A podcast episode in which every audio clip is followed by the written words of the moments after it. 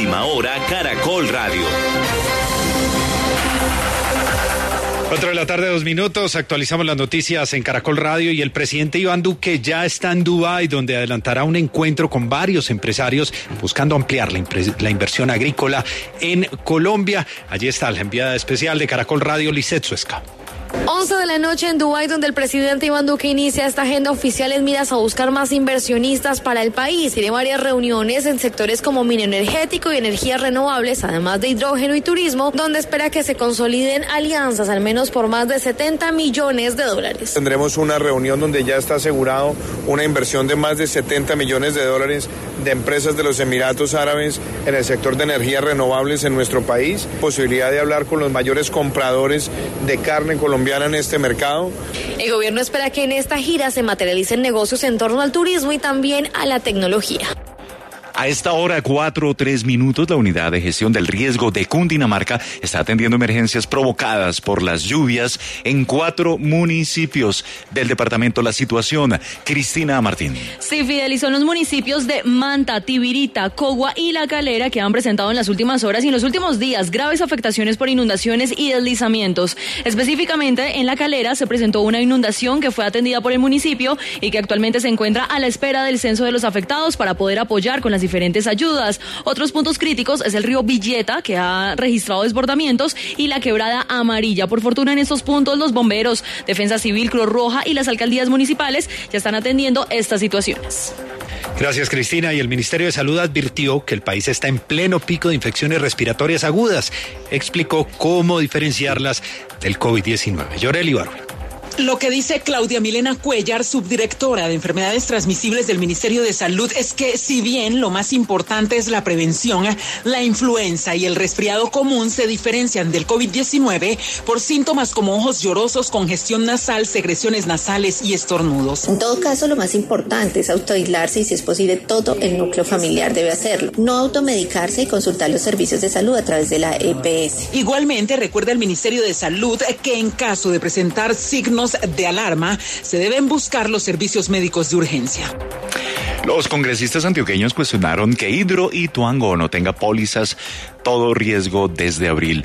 Isabel Escobar la información se conoció durante la comisión accidental convocada por la bancada antioqueña aquí en Medellín para hacer seguimiento a la situación sobre Hidroituango. Esto fue lo que dijo Juan Espinal, representante a la Cámara por el Centro Democrático. EPM hoy carece de la contratación de la póliza a todos riesgos, o sea que ellos están trabajando bajo su responsabilidad. Por su parte, el representante de la Cámara, Jorge Gómez, advirtió que si Hidroituango no entra a operar en noviembre de 2022, como se pactó con la Comisión de Regulación de Energía, tendrá que pagar por lo menos 310 millones de dólares adicionales a la garantía que ya se hizo efectiva por el primer incumplimiento.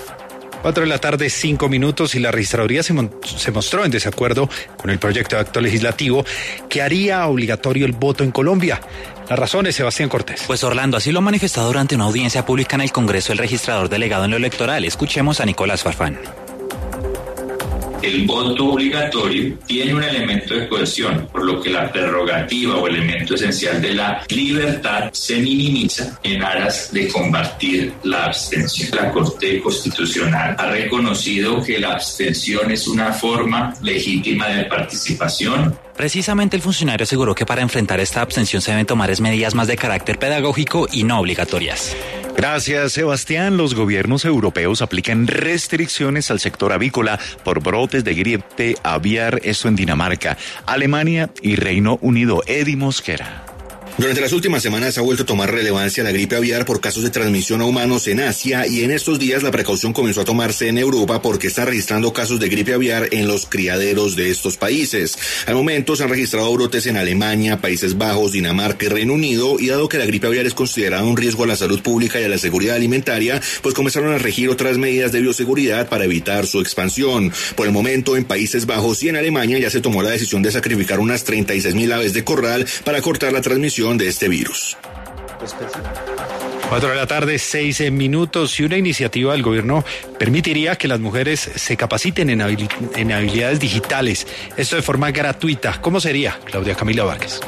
Se trata de Mujeres que Transforman, un programa entre el gobierno y la compañía Chiworks para aumentar la apropiación de la tecnología en las mujeres colombianas con cursos de e-commerce, trabajo remoto y marketing digital. Silvia Moschini, cofundadora de Chiworks. Estamos viviendo la tormenta perfecta para la transformación digital. Las habilidades hoy son profundamente importantes para que cada una transforme su vida y transforme su economía. En esta primera fase se habilitaron más de 700 cupos para aquellas que deseen empezar a capacitarse a mediados de noviembre. Las interesadas podrán inscribirse en la página web de la entidad. Toda la información de Caracol Radio también en tu celular. Síguenos en Instagram y Twitter como arroba Caracol Radio.